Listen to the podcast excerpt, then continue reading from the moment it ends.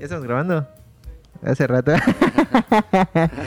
bueno, Vale, pues pues. ya vamos a darle directo ¿no? a la plática. Bueno. Bienvenidos a otro capítulo de Chismearte. Muchísimas Ahí- gracias. Ahí editan y meten esa parte. Ándale. Va a ser como introducción. A veces lo, lo hacemos como ¿Sí? que ponemos Ah, una pequeña padre. introducción, sí, Está porque hay, hay como cosas pre-plática que son muy interesantes. Sí, sí, sí, Entonces sí. Viene, la, viene, el, viene el punto, ¿no? Pues el día de hoy, como verán, tengo de invitado al maestro Luis Ricarte. ¿Cómo estás, maestro? Muchas gracias por su invitación. Muy bien, la verdad. Contento de estar aquí. De, de reconocer esta labor que hacen Ajá. ustedes acá en el, en gracias, Museo de Arte gracias. Contemporáneo de Yucatán. Y de verdad, pues agradeciendo esta, esta posibilidad de, de- de expresar algo sobre mi trabajo y mi, mi vida artística. Ok, muchísimas gracias igual este, por darse el tiempo. Es todo un honor tenerle aquí para, para muchas estar platicando de todo eso. Que ahora sí, sí hay cosas muy interesantes que platicar. ¿eh? Va, a ser, Vale. va a ser buena esta plática, va a ser larga. Esperemos, vamos. Dale. Ver, pues vamos a platicar, maestro. Cuéntenos un poco así qui- quién es, qué hace. ¿no? Ya empezamos con una plática introductoria. Pero Dale, bueno, pues la verdad me dedico, me dedico a, a todo lo que tiene que ver con, eh, diría yo, con la creación. Ujú. Eh, incurro en la parte del arte como tal, que es libre y eso. Me gusta la arquitectura y el diseño industrial.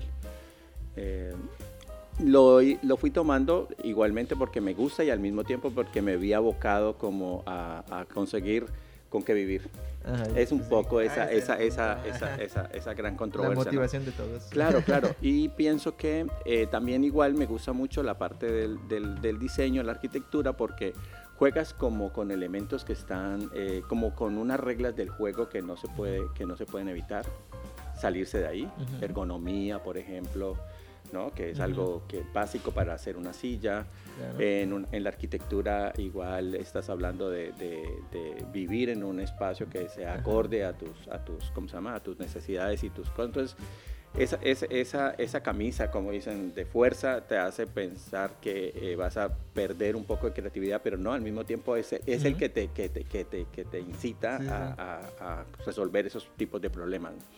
Y por otro lado que encontré, como dicen, un mercado para, para mis diseños y para poder ir el camino de poder tener eh, y prácticamente irme, como dicen, este, navegando en este mundo de- del arte que a veces, eh, a veces está explota como, como un boom que no sabes en tu vida qué pasó y después como que se apaga, ¿no? Ajá. Es un poco intermitente, es bastante intermitente la Sí, vida de... ser artista. Pero bueno, es lo que nos toca, ¿no? Exacto, Estar, exacto. estar aguantando Sí, vara. entonces ahorita me dedico a eso, al arte, eh, al arte, el diseño y la arquitectura.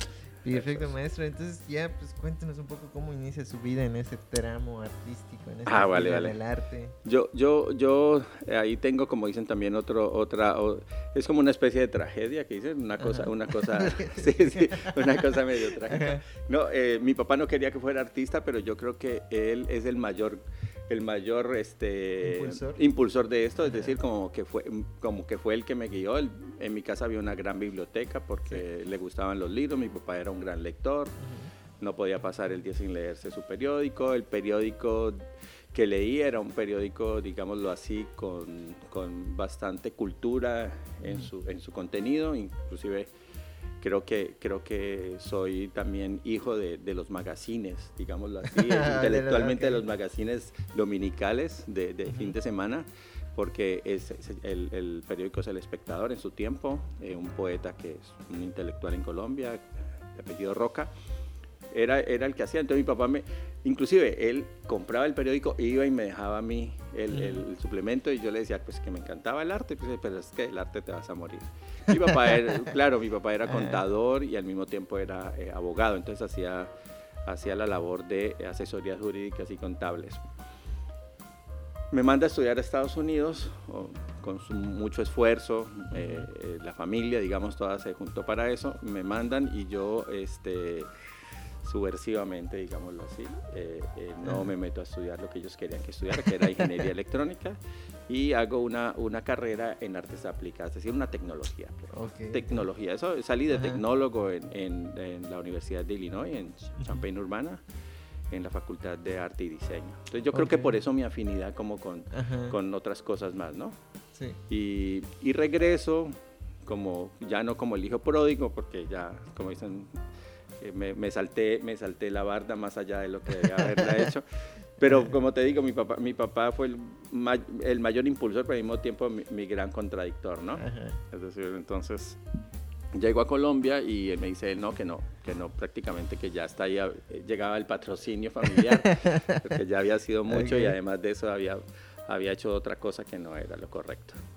Entonces consigo trabajo por esa misma carrera, que era una tecnología, consigo trabajo de profesor en, en, en, Colombia y me meto a la Escuela de Bellas Artes con la finalidad de darle fin a mi, a mi carrera de artista, es decir, a eso. Entonces me meto a, hacer artes plásticas.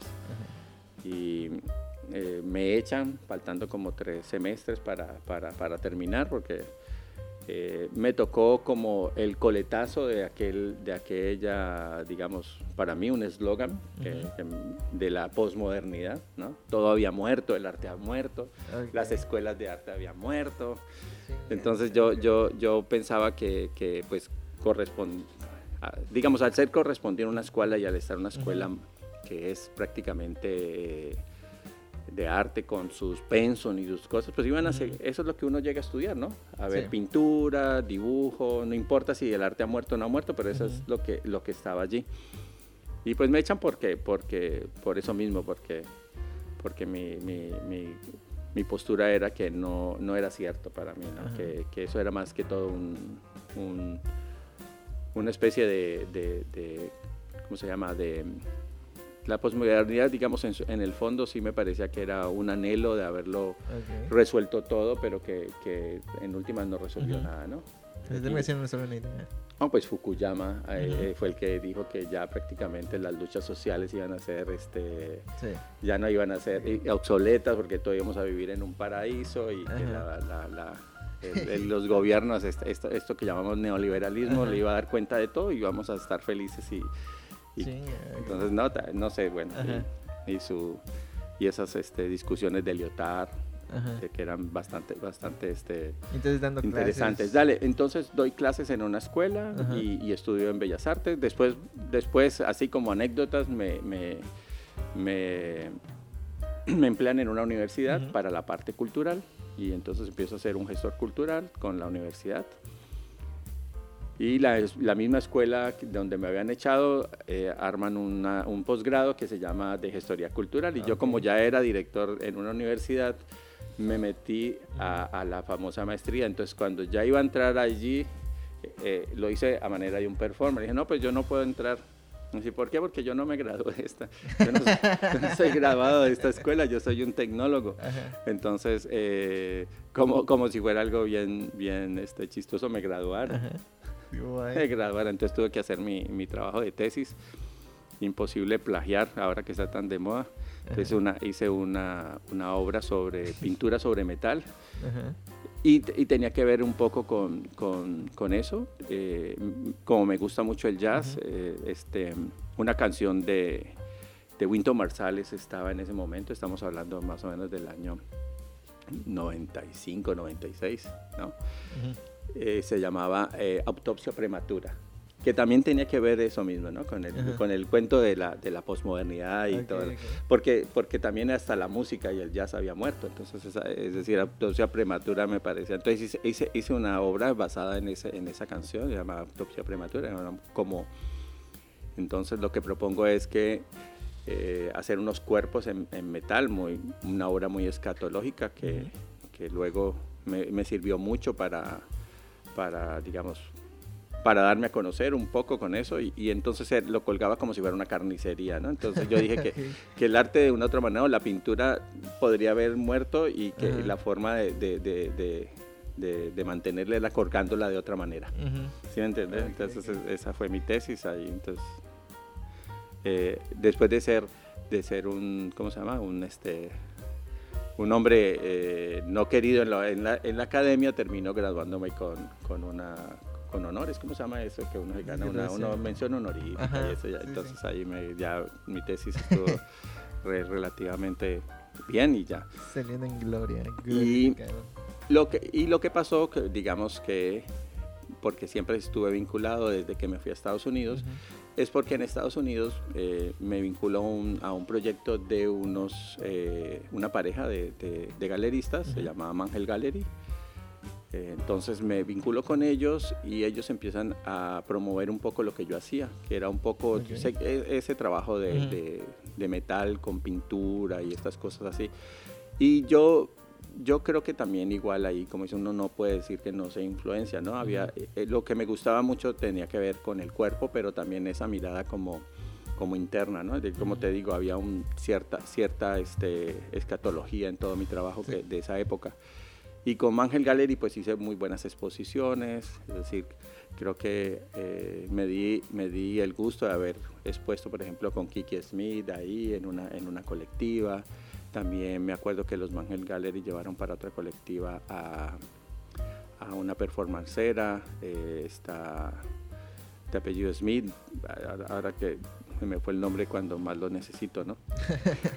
bueno, y entonces yo me seguí vinculando con, con la parte del arte, pero estando en Estados Unidos, ¿sabes? Me di cuenta de algo que, que me gustó mucho y era que veía que de Sudamérica, por ejemplo, países como Colombia, Ecuador, Perú, Bolivia, todos llegábamos como emergentes, éramos Ujú. artistas emergentes, éramos como artistas de, de- poco, de poco calibre, de poco Ujú. talante, un poco naif en, en cierta medida, nos veían casi siempre. Y México tenía un pie puesto así bien, es decir, el arte mexicano llegaba como arte, no era Sí, ni emergente ni nada así, sí, entonces dije, no, pues... Y ya eh, volviendo a, a estudiar a los artistas, por ejemplo, nacionales como, como Grau, Botero, este Rayo, que son artistas de mi patria, pues de Colombia, veía que todos habían pasado por México. Todos pasaron por México. Entonces dije, no, pues México, México es un lugar al que tengo que ir. Sí o sí. Sí, entonces desde, desde que estuve en Estados Unidos venía con la idea de venirme para México y, y lo decidí eh, en, el, en el 97 ya, para venirme para acá. ¿Y desde cuándo ya reside en, México? ¿Cuándo Eso de a quedarse allá? 1997 hasta la fecha. Hasta la fecha. Hasta la fecha. Guay, sí, casi sí, toda sí. mi vida. No, pues sí, casi, casi. Dale, y entonces, eh, bueno, a partir de, de- de mi venida a México, eh, me quise vincular también a la escuela de, de San Carlos Ok. y volví allí y, y como que la metodología como de, hacer mi maestría en dibujo, pintura, lo que fuese allí como maestro, no me gustó mucho, no, no, no lo sentía como muy placentero porque era otra vez como eh, estar pensando que alguien te iba a decir qué vas a pintar o, y cómo pintarlo y cuál es la mejor manera de pintarlo. Y decidí pues cambiarme totalmente de, Ujú. de- de faceta, digamos, y pasé de ser pintor a ser teórico. Entonces me metí a hacer una maestría en Historia del Arte en la UNAM Ok. cosa que- que agradezco mucho porque no me convenció del todo a ser teórico, pero entendí, entendí eh, este mundo del arte Ajá. que es este, extremadamente eh, cruel y, y- y- y, ¿cómo se llama? irrealista, ¿no? Es decir, el- esa idea romántica que tenía del arte, yo creo que la UNAM la desapareció para, para siempre. Es decir, la UNAM, sí, como sí, sí. siempre. sí, sí, sí. Que por eso sí debe ser un poco contrastante, ¿no? Pues en ser artista, pero al mismo tiempo como que tener nociones teóricas, pero ser que es que sea difícil el poder compartirlas con alguien, pero no es así con lo técnico, ¿no? Es, es como un poquito conflictivo eso. ¿no? Ah, pues sí. Yo, yo, yo le agradezco ahí, como dicen también a la UNAM, eso. Es que yo entendí, por ejemplo, cuando empecé a ver los textos de, de- del Renacimiento, ¿no? Ajá. Es decir, eran textos de, de lo que hicieron eh, los italianos en uno o dos siglos, digámoslo así. Eh, textos de tres, tres siglos de los alemanes eh, Sí. entendiendo qué habían hecho. ¿Sí me entiendes? Entonces dije, no, no, pues sí. no te- sí. Entonces, que- creo que volví al, al arte porque me, me abre el panorama de, de que, de que por sí solo puede, puede ¿cómo se llama? emitir tanto teoría como, como, ¿cómo se llama? como, como experiencia. Que es lo más, para mí, es, es como un poco más el arte, es Sí. decir, la, ca- la, la cantidad de experiencia que, que hay ahí. Sí, porque no, la retórica es, es una cosa Sí, y ya la sí. expresión Exacto, diciendo otra. Exacto. ¿no? Y en el arte busco esa experiencia. En, en parte lo que hago en mi trabajo, la verdad, sí Ujú. es disfrutarlo, ¿no? Si me gusta, es como dicen, sentirme contento de lo que estoy haciendo, no forzado por, por, Ujú. por, por un oficio que podría decirte que te, te encasilla para que, para que puedas sobrevivir. No, no, no. Tengo que, tiene que haber un Eros ahí. Tiene que haber. Sí, sí, sí, tiene que haber. Que se forma un tipo de agarre. Sí, sí, sí, sí, Tiene que haber esa, esa, cantidad de maestro, y cuéntame, cuéntame este, un poco, ¿cómo ha visto usted la evolución de su obra? Desde los primeros indicios cuando ella empezó a, a, a producir sus primeras pinturas, dibujos a lo que es ahorita. Ah, bueno, mira, yo, yo digamos, en, en la parte de, de, mi lenguaje, como con, consolidar un lenguaje como tal, que, creo que he sido un poquito este, falto de, falto de, de, digamos, para hacer más, no es mi objetivo, digamos, tener un estilo. Para, para, mí, es decir, la posibilidad que tenemos ahora y que, que, me parece que es lo más importante de la contemporaneidad es que puedas eh, sumergirte en cualquiera de, de, los campos que hay. Es decir, entonces por eso, si vas a ver, mucho, mucho de mi trayectoria es haber hecho pintura, dibujo en mis primeros años, eh, generando pues este, este tipo de, obras y de, cosas. Y después me pasé un poco a la investigación también de la gráfica y, y entonces eh, digamos que uno de mis grandes logros es poder aportarle al mundo del arte eh, una técnica. ¿no? Que es como lo mismo que, yo, lo comparo mucho como, como, como, lo que nos aportó Colón, ¿no? Se encontró con América y, ya entonces la descubrió. Así más o menos, así más o menos es mi experiencia con la lasergrafía. Tema de la exacto, exacto. Entonces, mira, lo técnico, lo técnico me, me, fascina. Yo creo que por mi formación igual de chavo y meterme a una carrera que donde te dicen que para cortar una madera hay que cortarla eh, a, con tal sierra, eh, con una sierra de tal, de tal calibre, que hay que cortar una madera que esté seca a tal, a tal, a tal, ¿cómo se llama? A tal grado, que tenga una, una, una, ¿cómo se llama? una consistencia de tal. Los americanos son extremadamente pragmáticos y lo primero que yo hacía para poder ver una clase de ellos era leer un manual. Y lo último que hace un digamos, un ser cerca en, nuestra Latinoamérica, eh, lo último que haces es leer el catálogo y eso cuando ya no sabes qué hacer con la herramienta o que se te dañó. ahí debe estar algo, ahí debe existir, ahí debe, decir algo. claro, esa, esa, cuestión pragmática que aprendí de, que los manuales, leyendo los manuales, está todo, ahí, ahí es donde te indica que cómo, cómo sacar la cegueta de, de, la máquina o la, la, la, pieza que necesitas sacar, no, no a golpes. Entonces, eh, creo que por eso también la, mi injerencia en, las nuevas tecnologías y me encontré pues con, entre esas con un buen este, ingeniero que estaba eh, desarrollando con, con Laser Pro, que es una compañía este, americana que hace láseres. Estaba en, ese momento eh, desarrollando como unas tecnologías para poder incidir con láser materiales. Eso era.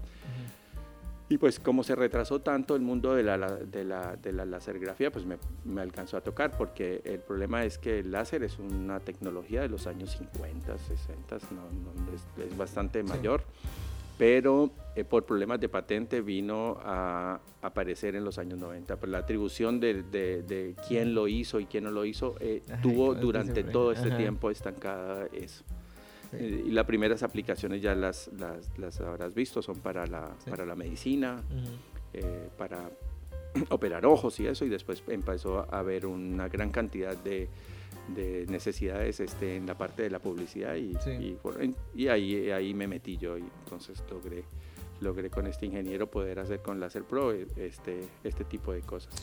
Ok, y, y bueno, ya mencionó eso del láser, ¿no? Y mencionó las nuevas tecnologías. ¿Cómo logra usted integrar todo este rollo de las nuevas tecnologías a su obra? Ah, mira, eh, la, la, primero que, que yo encontré es que había un pantógrafo ya eh, que seguía coordenadas, ¿no? Y eso le, eso le llamamos nosotros el coordenadas eh, de CAD-CAM, es decir, de coordenadas numéricas.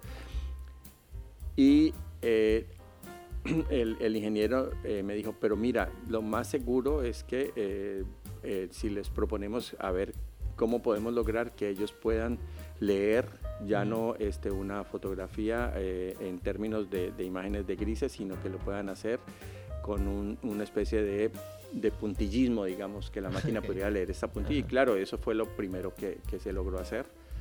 Pero Láser Pro, igual como dicen, la investigación del software, digamos, de la, de la parte eh, dura de, esa investigación la hizo Láser Pro. Y, pudo ya no solamente hacer un lector que pudiera eh, tomar en cuenta este, este rasterizado, digamos, o esta, esta imagen rasterizada de, sino que ya la pudo lograr eh, transmitir a partir de una, de una escala de grises directo, que podríamos decir de eso. Y claro, eh, la, lo, que, lo que, digamos, como por te digo, es como una experiencia así como de descubrir algo que, que está allí, que siempre ha estado y que de pronto te lo encuentras por primera vez, ¿no? Una especie como de, cuando nos descubrieron, digo yo. Por eso no, no, hago mofa de esto, es decir, lo que pasa es que yo entendí que, que la, la forma de hacer es también una forma original. Entonces ellos lo que trataron fue de que trasladar esas imágenes a los materiales directamente y que no hubiera necesidad alguna más. Y yo dije, no, a mí lo que me interesa es incidir sobre los materiales para conseguir sellos. Eso es lo que yo quiero, eso es lo que me interesa que yo pueda generar relieves de tal manera que yo pueda entintar al relieve y los pueda después pasar sobre, sobre, sobre, sobre el papel. Entonces prácticamente eso es, eso es eh, tan simple como eso. Oye, maestro, bueno, igual vemos, o sea, la pregunta igual va como por, por, este punto de que vemos sus obras escultóricas igual, vemos sus obras que, o bueno, la, la concepción quizás artística que usted le, le denota ya sus diseños industriales, porque sabemos que maneja un poco el diseño industrial. Claro, claro. Es en cómo empieza a integrarlo ya a su, a su propia producción, vaya, a su propia, digamos, ah, bueno, producción artística, ¿no? Pues mira, yo, yo creo que es, es indudable que el, el el camino para hacerlo es primero tener un laboratorio.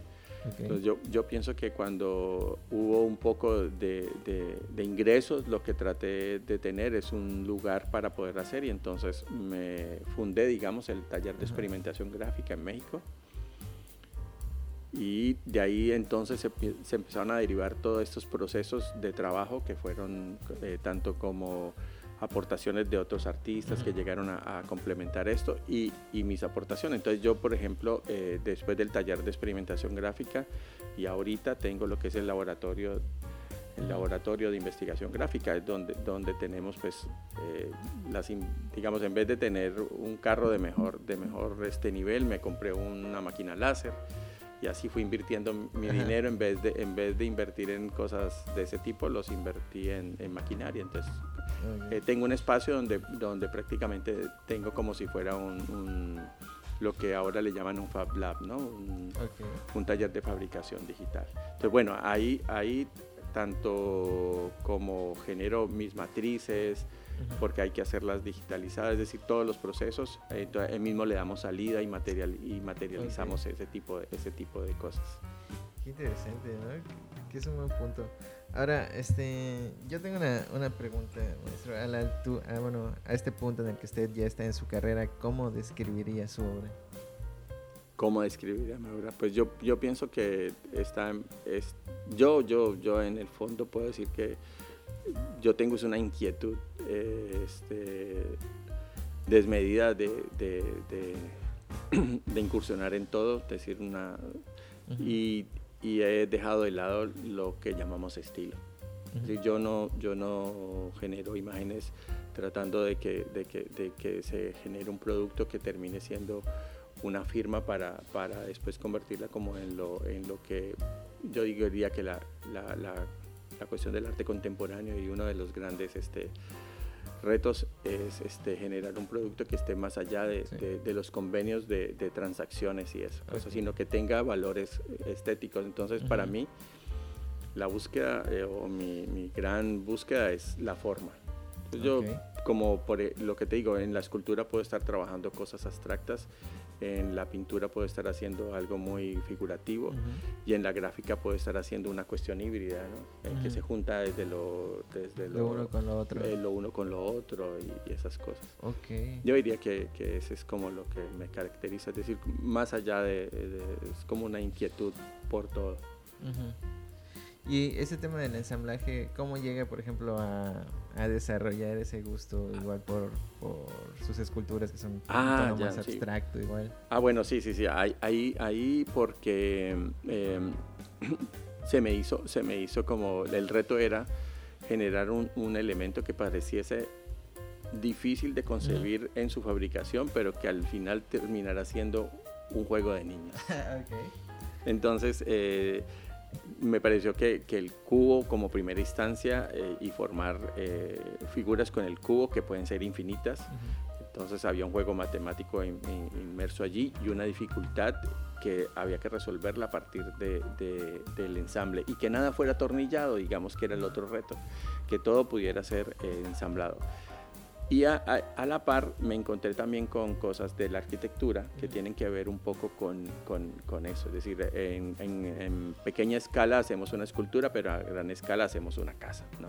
que también puede terminar. Entonces, eh, la, la, cuestión de resolver este, esos, o esas esculturas nacieron de esa, de, digamos, de esa necesidad de, de generar un, un, un elemento que cuando lo miraras dijeras, pues está como muy difícil haber metido esos cubitos en esos cubitos, pero al final simplemente son paredes que se ensamblan unas con otras y ya. ok. Maestro, este, bueno, viendo igual un poco la, tanto su trayectoria como la evolución de su obra y las técnicas, disciplinas que maneja, es un poquito bastante multidisciplinario si lo vemos detenidamente, ¿no? Exacto, sí, sí, sí. Este, ¿Qué influencias han ha tenido usted como para decir, ok, pues esto me gusta cómo está haciendo y esto es como que aquí entiendo que esto es lo que quiero hacer ya? Ah, ok. Pues mira, la verdad es que quien, quien me incitó por, por hacer artista, es decir, quien, quien, como artista, ¿no? Es decir, yo creo que fue Caravaggio, y ya no estaba en, su tiempo, pero estaba muerto hace mucho tiempo, pero su obra, su obra fue, no, yo, yo fui a una exposición del Caravaggio y desde ahí ya no lo dudé más. Y creo que, y creo que ahora en mi trabajo digital y un poco de mapeo digital y de esta cuestión de eso en, lo que estoy haciendo, sigue estando, ¿no? ese claroscuro, ese, ese, ese manierismo exacerbado que tenía Caravaggio. Y, y, creo que ha sido mi mayor este, influencia estética. Yo lo sigo viendo como el gran artista, aunque sea un artista antiguo. Pero claro, como me he ido encontrando en el camino con, con, con el diseño y la arquitectura, pues no está de más. Me, me, encontré con este gran fenómeno que en Europa se llamó la Bauhaus, ah, en la cual pudieron este, concebir que los artesanos eran personas que habían, tenían un conocimiento amplio sobre los materiales sin tener eh, una, ¿cómo se llama? una idea de, de diseño simplemente tenían la capacidad y, eso de juntar esas dos, esas dos capacidades ¿no? hizo que este, estallara lo que yo diría la gran, este, lo que es eh, para mí la Europa del, siglo XX, ¿no? todo el diseño de, esta escuela, de Gropius, de Mies, de Van der Rohe, de ¿cómo se llama? Le Corbusier, Kandinsky en la parte del arte, sí, sí, no, no, no, es que digamos que ahí estaba, sí, como dicen, el, el, el hecho de, de pensar otra vez y volver otra vez como a pensar que la naturaleza del objeto cuál es, ¿no? Que es muy fácil, a veces la gente le dice, no, pero ¿cómo, cómo puedes explicarme esa necesidad? Le digo, mira, es muy facilito. Eh, lo que ellos se preguntaron, se lo preguntaron los griegos hace mucho tiempo, es decir, no cuál es la belleza de la naturaleza, sino cuál es la naturaleza de la belleza. Y creo que la Bauhaus vuelve a plantear eso de fondo en, su, en, en su instancia. Arquitectónicamente yo digo que los, los, los arquitectos japoneses como Tadabando y, y, ahora por ejemplo con una, unas cosas muy buenas, este, Aravena me ha gustado mucho, eh, son como arquitectónicamente dos personas que me parece que, que sigo y que, y que, y que concibo. Y en el, como dice, y en el diseño, pues ya lo viste, ¿no? Yo sigo trabajando con esos muebles de tubos de los, años, de los años 60, de, de, de, sí, sí, de Ritter y de este, Marcel Bruen, todos estos. Ok, maestro. Este, ya pues vamos a ir cerrando un poco la, la entrevista, la plática. Este, ¿Qué consejos usted le daría a artistas emergentes nuevos? Digo, aprovechando para, porque es un programa. Ah, no, claro, claro, claro. bueno, yo, yo, yo en parte, digamos, lo que ha hecho también que, que, que haya tenido, eh, yo diría que no éxito, ¿no? Pero sí haya tenido una, una, una vida de artista, ¿no? Con, con con categorías y, con, y con ¿cómo llaman? placentera, diría yo, yo, para decir bien. Es que eh, hay que seguir, hay que seguir cierta, cierta este, terquedad. yo la abogo mucho a, a, esa terquedad. Y, y más allá de, buscar como en el objeto la fama y esas cosas, yo, yo creo que lo más importante es buscar en el objeto la, la posibilidad de, de, una nueva forma. Es decir, eso ha sido para mí lo, lo que les diría, es decir, encontrar en eso, en esa sería la, la, la, pregunta. Que claro, está relacionada realmente y, está directamente relacionada con, con, nuestro miedo a la muerte. ¿no? Encontrar algo que permanezca, eh, creo que tiene que ver más con, con la esencia de lo que creas que con lo que piensas que va a hablar la gente de lo que creas. Oh, sí hay que, hay que buscar su, su propia forma. Sí, sí, sí. Pues muchísimas gracias, maestro Luis, por estar no, aquí. No, de nuevo, gracias a ustedes, gracias a ustedes por, por esta invitación. Claro. Bueno, este, muchísimas gracias por aquí, por darse este tiempo de venir a platicar, de, echar una buena plática, retroalimentante y bastante para mí igual. Bueno, ah, como dicen, eh, que sea la primera. de, sí, de muchas. Dale, muchas gracias. Que la armamos y pues ya, nos vemos Muchísimas gracias, digo, eh, querido público, por estarnos sintonizando o escuchando el día de hoy. Y nos vemos en otro capítulo de Chismearte. Hasta luego. Hasta luego.